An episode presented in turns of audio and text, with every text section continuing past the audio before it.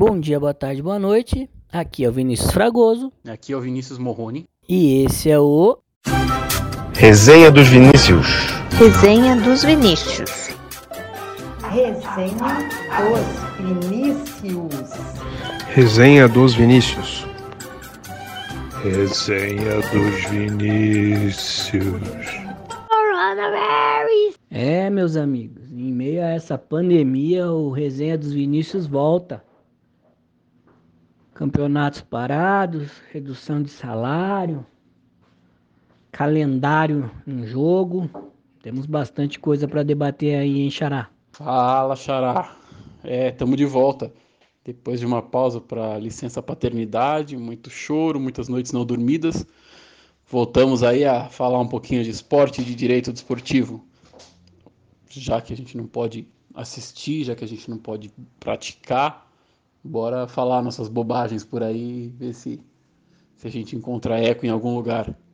Realmente essa, essa paralisação do esporte está tá provocando uma série de, de problemas, uma série de questões e a gente vai ver se a gente consegue passar por cima delas. Acho que a primeira coisa que a gente precisa pensar, discutir, conversar é sobre a, a correção ou não dessa paralisação e até quando ela vai, né? É, isso é fundamental a gente discutir. Eu tenho uma, uma, uma posição que é um pouco polêmica, mas queria ouvir a sua primeiro. Você acha que foi certo pararem as competições? Você acha que isso trouxe benefícios para os atletas, trouxe benefícios para a sociedade? É, qual que é a sua visão? Olha, Xará, eu acho que isso só o tempo vai dizer. É, não tenho dados para para opinar se foi certo ou não, se era o momento ou não mas eu pego como exemplo o jogo da Champions, né? Atalanta e Valência, que foi a bomba biológica que explodiu na Itália. Então, se a gente tirar como referência esse exemplo, a parada dos estaduais foi, foi interessante e foi tanto para preservar os atletas como para preservar os torcedores, porque infelizmente no Brasil a gente sabe que o pessoal não respeita muito muito as regras. E eu até uso a metáfora do filme do Poço, que quando você pede, as pessoas não fazem. Então você tem que ameaçar ou ser coercitivo. Entende? Então, é, é, é isso que eu penso das paralisações, né? Benéfico, não sei. Pelo menos a gente está podendo ver a seleção de 2002, podendo ver a seleção de 70, de 82 ver um futebol um pouquinho mais bonito do que a gente está acostumado a ver. Não, isso com certeza. É, a gente, primeiro que aqui a gente está especulando tudo. É, a gente não é médico, não, não tenho nem a pretensão de ser. Eu falo com base aí no que dizem os especialistas de um lado e de outro. Eu sou um mero palpiteiro quando o assunto é saúde pública. Mas acho que uma discussão que não precisaria nem, nem se ter é questão de público. Não, não tem como pensar em ter esporte hoje em dia com público. Isso é fato. Mas aí a gente tem uma outra questão.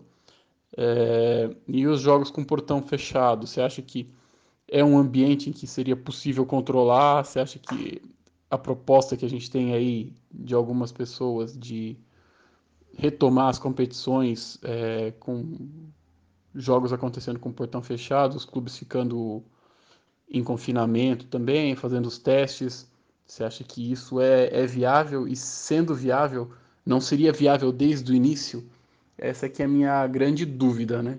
Xará, é, é eu sigo outra outra ideia ou outro caso como parâmetro. A NBA, né?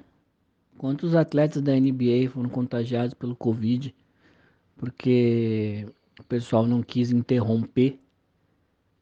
Então imagino que a saúde dos atletas, inclusive os clubes devem pensar assim, né? Porque o atleta, além da, de ser uma pessoa, e obviamente tem que pensar na saúde, ele é um ativo do clube. Né? Então eu acho que foi acertada É, eu acho que o calendário vai ficar extremamente exprimido e eu temo muito pelas divisões inferiores, pelas, pelos campeonatos estaduais e pelos, pelas divisões inferiores dos campeonatos estaduais. Série A, Série B não me preocupa. Clubes que estão na Série A, Série B não me preocupam.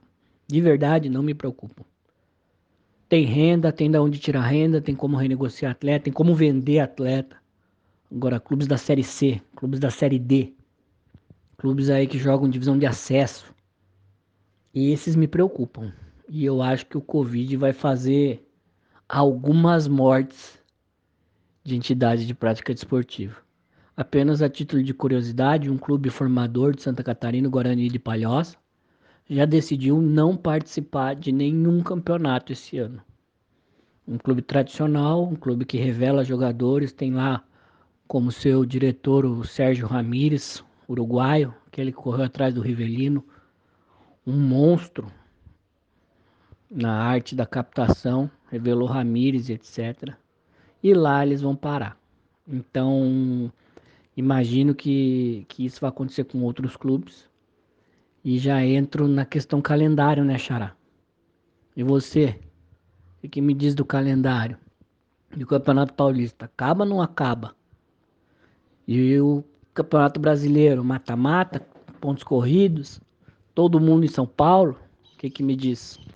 É, Xará, essa questão dos clubes que vão morrer é, é bem complicada. E eu, eu acho que morre mais gente. Eu não sei se na Série B tem clube que aguenta, não.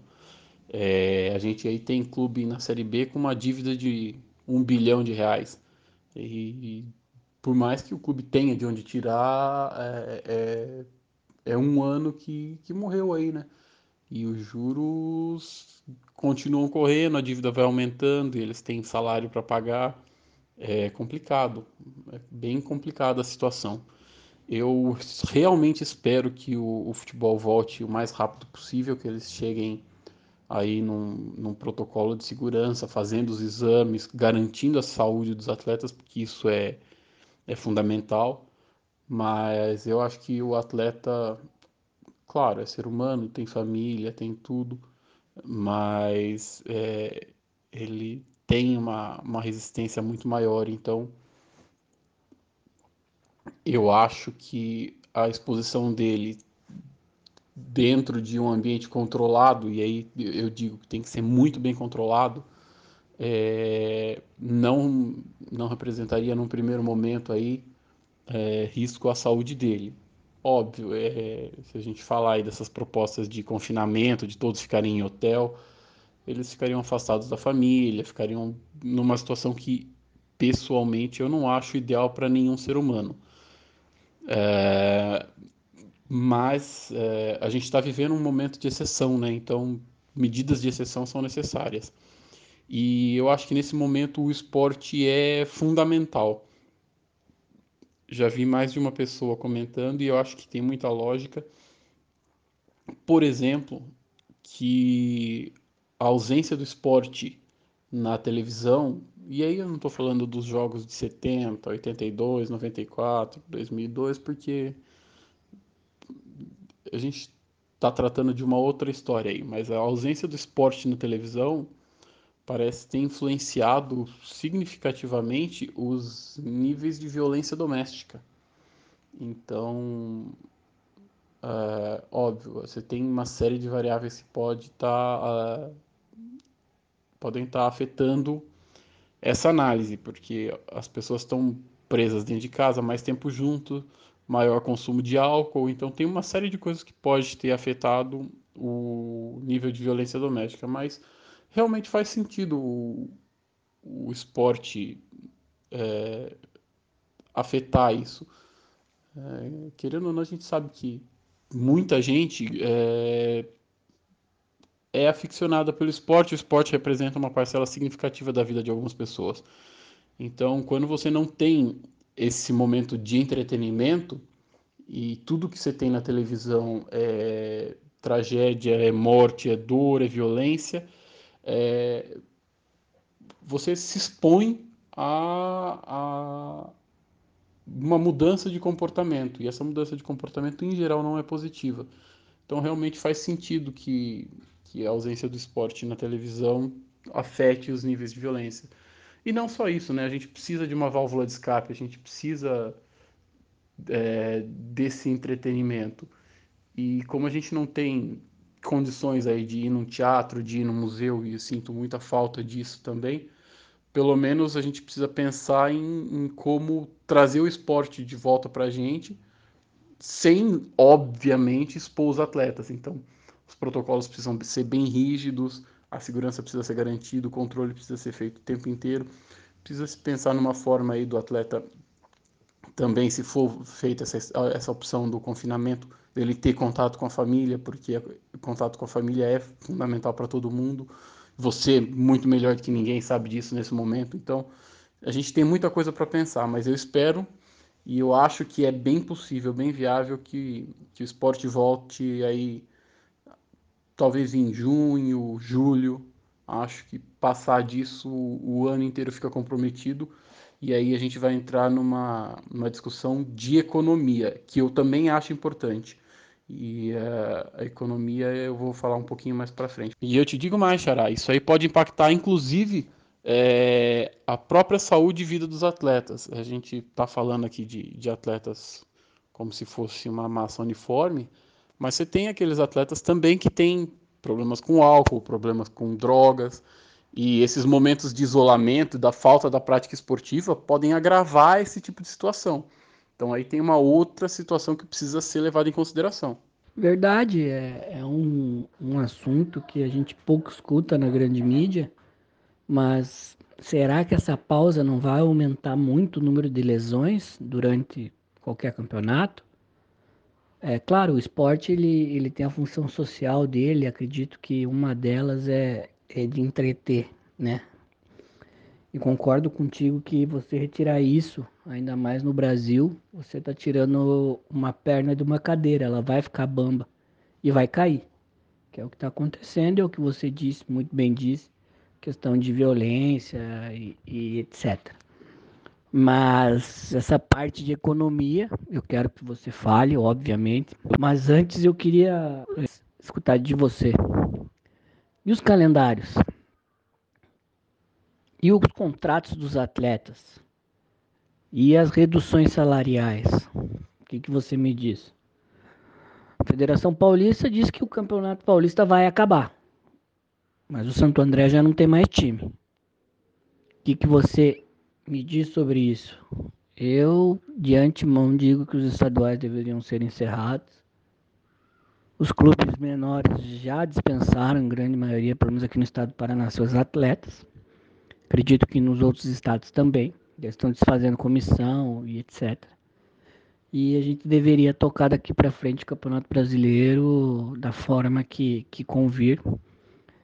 Quem sabe estudar a alteração e aí sim um Campeonato Brasileiro com um calendário muito próximo ao europeu e adequar os estaduais como um campeonato secundário que o são, né?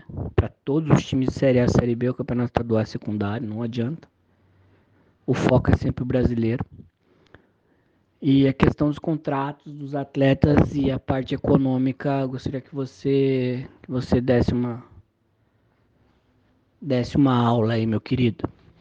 Então vamos por parte, Xará. É muita coisa para falar, é muita coisa para palpitar aqui, mas a primeira coisa é vamos falar de calendário. É, eu acho que sim, vai ficar apertado esse ano, e aí a gente já até vê movimentações de sindicato e de uma série de entidades tentando criar formas de fazer o ano acontecer. Acho que ainda dá. Acho que se começar até julho dá para a gente fazer tudo que a gente tem que fazer. Óbvio, não vai ser no melhor, melhor momento, não vai ser da melhor maneira, mas acho que é melhor fazer do que não fazer, e isso aí eu vou explicar na hora que eu falar de economia. Mas uma coisa que eu acho bem bacana da gente observar é que pode até ser que o calendário brasileiro tenha vencido, né? A gente falando muitos e muitos anos aí de adequar o calendário brasileiro ao calendário europeu, uh, se a gente conseguir tocar esse ano aos trancos e barrancos e, e manter o calendário, com essa parada aí, pode ser que os, os europeus resolvam aderir ao calendário brasileiro, porque eles vão acabar, vão retomar a competição aí em julho, talvez agosto, alguns, alguns países, eles vão acabar em outubro, novembro, não sei. Então, basicamente, eles tiveram uma, uma inversão de calendário. O calendário deles do ano que vem vai começar em fevereiro ou março é, é, quando o nosso calendário começa de verdade. Aí você tem aí, em fevereiro as primeiras rodadas do estadual, mas o bicho começa a pegar em março. Então pode ser que a gente tenha visto aí um, um fenômeno que adequou o calendário do futebol europeu ao calendário do futebol de verdade, que é o futebol brasileiro, né? E aí as competições pode ser que sejam iniciadas e terminadas dentro do mesmo ano, também na Europa. Acho que se isso acontecer vai ser bem bacana, mas a gente precisa primeiro pensar em terminar nossas competições. É, e para terminar as nossas competições, a gente tem que ter times e os jogadores têm que estar com contrato, né? E é aí que eu começo a falar do contrato que é, que é importante, porque é uma realidade do futebol brasileiro, muita gente não, não fala, muita gente ignora, mas tem jogador que tem contrato, trabalha três meses no ano. E esses três meses eles têm contrato exatamente porque é uma, uma garantia legal. Você não pode fazer um contrato é, especial de, de trabalho esportivo se não for com prazo de validade de no mínimo três meses. E aí a gente pega o estadual. O estadual tem mais aí duas rodadas, vou falar de São Paulo. Tem mais duas rodadas, é, quarta, semi e final. Então já se especula em mais cinco datas. Cinco datas são 15 dias. É, como é que você vai fazer um contrato com validade de 15 dias? Não, não existe essa possibilidade em razão da lei. Ainda que a Justiça Desportiva se manifeste dizendo que não vai aplicar punições disciplinares é, para clubes que assinarem contratos inferiores ao, ao previsto pela lei, e existe essa possibilidade de se punir aí uma, uma equipe por descumprir disposição legal. Acho que você que atua bastante na justiça desportiva sabe bem disso. É, mas isso pode gerar um passivo trabalhista no médio e longo prazo que é significativo para um, uma, uma um ambiente que está saindo de uma crise que vai ser forte como essa questão do, do coronavírus. Então, uh, isso é uma questão preocupante. Eu acho que nesse caso cabe, ao invés de se fazer um novo contrato, caso os contratos ainda estejam vigentes, é, cabe-se a prorrogação desse contrato. É, havendo como um acordo e não havendo prejuízo para o atleta, esse contrato pode ser prorrogado até a data prevista para o término dos estaduais. A questão é, qual é essa data prevista? Se essa previsão não, não sair enquanto ainda estiverem vigentes os contratos, aí sim a gente vai ter um problema, porque você não vai ter um contrato vigente para prorrogar. Você vai acabar tendo que fazer um novo contrato. E o novo contrato tem vigência mínima de três meses. Então a gente precisa começar realmente a planejar o resto do nosso ano. E isso é urgente. Existiu uma situação similar não vou me lembrar o ano, mas foi o ano que o Jack foi campeão da Série C. Que por conta de uma decisão ou de um embrólio jurídico, agora não me lembro bem, o campeonato foi estendido. E o Jack contava com acho que cinco atletas da equipe profissional, salvo engano, que já, já não teriam mais contrato para essa final e existia à época, no regulamento geral ou no específico, não me lembro também, um, um artigo que, que conseguia prorrogar, que deixava o clube prorrogar por mais 20 dias o contrato. Então o Jack conseguiu jogar com todos os atletas a final contra o CRB conta desse dispositivo Seria até interessante a gente observar mais para frente se ainda existe esse dispositivo no regulamento geral das competições ou no regulamento específico. Existindo, Aí acredito que, que a gente poderia ter o fim de alguns estaduais. Alguns não, alguns outros, alguns outros não. Mas alguns, em sua grande maioria, sim. Caso contrário, concordo contigo. Um contrato de 15 dias pode e vai gerar um problema trabalhista muito grande para os clubes pequenos, né? Que já estão, como você disse, padecendo e, e sofrendo demais com essa crise da pandemia. E aí eu vou dizer mais uma coisa que eu acho importante a gente dizer.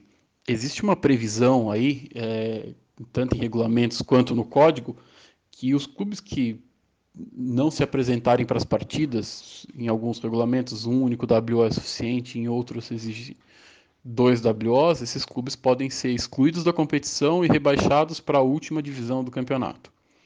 Eu acho que esse tipo de punição nesse momento vai ter que ser completamente ignorado, porque alguns clubes podem realmente não conseguir fechar elenco e não conseguir disputar as partidas que vão ser retomadas. Então, essas duas últimas rodadas do Paulistão, por exemplo, elas podem ter mais de um WO.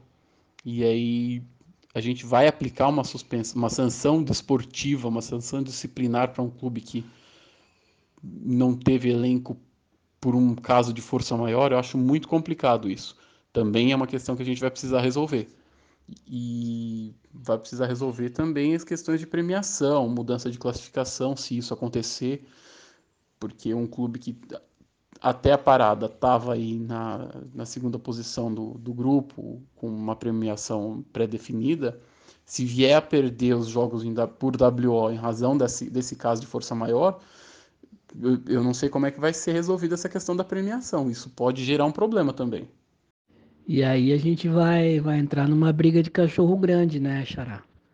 Porque as federações têm como sua atribuição o campeonato estadual e ganham e fazem o, o seu pé de meia, digamos assim, do campeonato estadual.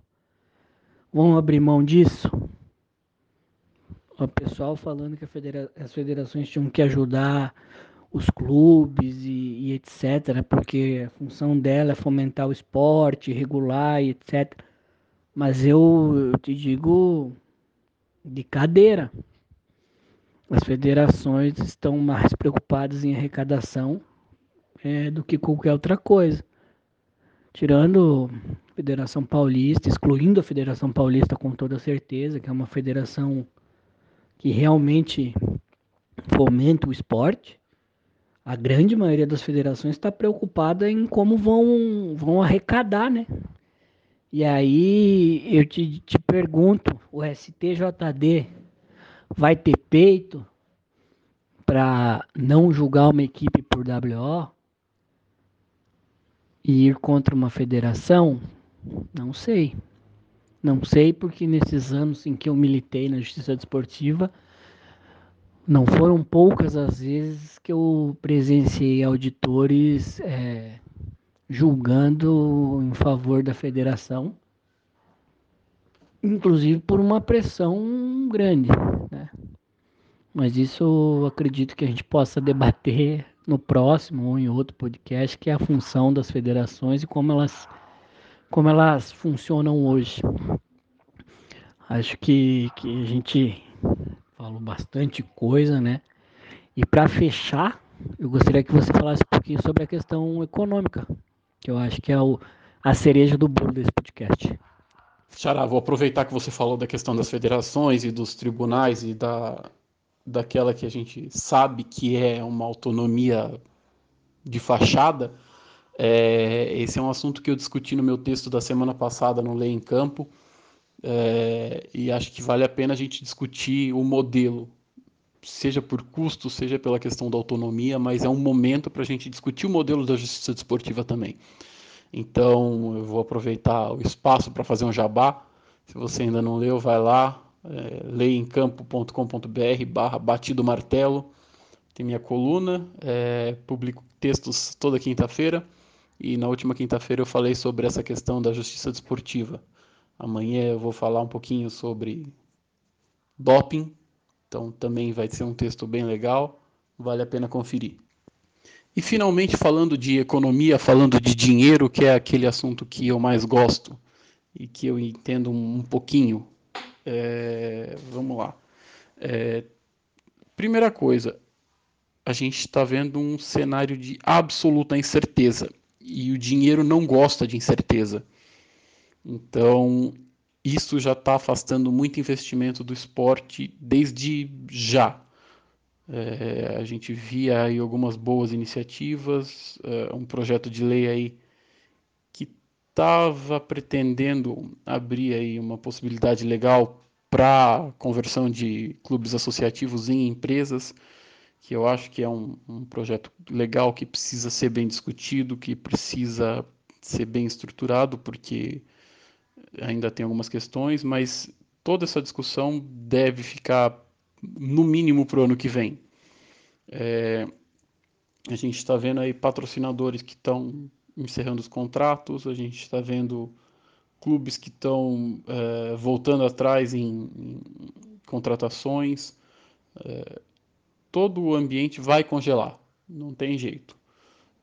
E os contratos dos atletas estão vigentes. Então aí a gente vai precisar entrar numa, numa discussão principiológica do direito, porque a gente tem dois princípios é, que precisam ser bem pesados. A gente tem o princípio do pacta sunt servanda, então está assinado, está pactuado, cumpra. Isso é uma coisa que eu pessoalmente defendo muito. É, a gente precisa de segurança jurídica. Então, se está assinado, se você chegou num acordo comigo, vem com historinha depois, ah, porque achei uma brecha na lei tal, na lei tal. Não. Tá aqui, tá assinado. Não é alguma coisa que claramente viola uma, uma, uma norma é, de interesse coletivo, então vale o que está pactuado. Mas a gente tem também o princípio do rebus sixtantibus, e o meu latim não anda muito bom. É, basicamente, o rebus sextantibus ele diz que a gente precisa entender o contexto e que, alterado o contexto, algumas questões contratuais podem ser revistas. É, basicamente, essa é a essência do, do princípio, ainda que não seja exatamente isso, no fim das contas é isso. Olha, mudou o panorama para todo mundo de forma sintética, uh, eles ficam subordinados aí a alterações temporais. E aí que eu falo, com essa mudança toda que a gente vai ter no mercado, não é possível a gente falar em uma onerosidade excessiva nos contratos dos atletas profissionais hoje, porque uma coisa é você ter uma folha de pagamento de 15 milhões de reais mensais, quando você tem uma receita de 250 milhões. Essa receita não vai existir mais. Essa receita que antes era de 250 milhões, se for de 150 milhões, é ótimo. Então, é, a gente está criando aí um, uma insolvência brutal. E se a gente não pensar no que vai ser feito com esses contratos, e aí você pode vir com milhões de soluções. É, eu acho que a, o encerramento antecipado desses contratos é viável. Eu acho que uma redução salarial também proporcional, mantido um piso mínimo, também é viável. Isso tudo precisa ser conversado e todos precisam entender esse cenário. É, o sindicato dos atletas precisa entender, os clubes precisam entender, a transmissão precisa entender mas uh, a gente precisa discutir isso. E agora, já que eu falei de transmissão, eh, vale a gente dizer que, da mesma forma que o contrato, que os clubes vão ter uma redução de receita, é bastante provável que a gente observe que as, as emissoras de TV tenham um ganho de capital, tenham um ganho de receita, porque, é, em termos de tecnologia, transmitir um jogo sem público exige um pouco menos. É, você não tendo público no estádio, você tem aí maior público assistindo pela televisão. Os jogos que aconteciam numa cidade não eram transmitidos localmente, agora poderão ser transmitidos. Então a gente tem também uma mudança no cenário e no produto que a televisão contratou. Então também é possível que os clubes peçam uma, uma reanálise dos valores pagos porque o produto é diferente. É, porque a audiência aumentou. E aí a televisão pode dizer, ah, mas a, a nossa receita não aumentou.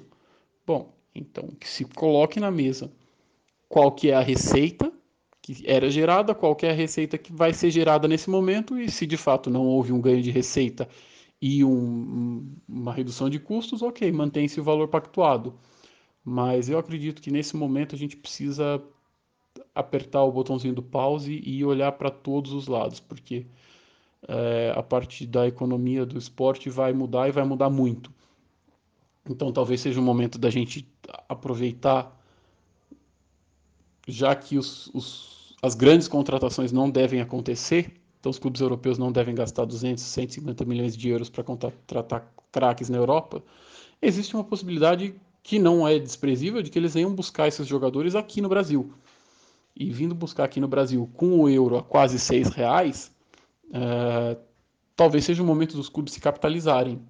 E talvez seja o melhor momento para que os clubes invistam na reforma das estruturas dos estádios, porque o público não vai estar lá, então não tem problema que a obra aconteça enquanto está tendo jogo. É, então, algumas mudanças precisam ser feitas nesse momento. Cabe aí uma análise com cuidado, com, com calma, é, para saber o que vai ser feito. E mais, digo mais, os clubes brasileiros nesse momento precisam muito pensar na internacionalização. É, e existem várias formas de se internacionalizar o clube. Eu tenho alguns projetos aí é, e realmente as, as formas são as mais variadas possíveis. Então, os clubes precisam parar, olhar para onde investir, contratar especialistas em, em, marketing, especialistas em economia, especialistas em finanças e trazer o pessoal de administração para dentro, porque esse momento vai ser crítico para os clubes. Os clubes que se saírem bem vão permanecer aí no topo por um bom tempo. Internacionalização da marca, que já foi um assunto que nós tocamos, né? Quando conversamos sobre, sobre direitos televisivos, a gente falou bastante aí, quem não ouviu, acredito que seja o segundo podcast, quando a gente trabalha cota de TV. Fora isso, depois dessa aula de direito, eu só quero dizer que é um prazer enorme voltar a gravar contigo, meu xará e convidar todo mundo a, acompanhar a gente pelo, no Spotify, Resenha dos Vinícius. E em breve também estaremos no YouTube. É, meu, meu Instagram é Vina com Y Fragoso. Quem quiser procurar, está à disposição aí, tá bom? Obrigado pela audiência, obrigado pela paciência. Parafraseando o grande pensador Faustão. Beijo.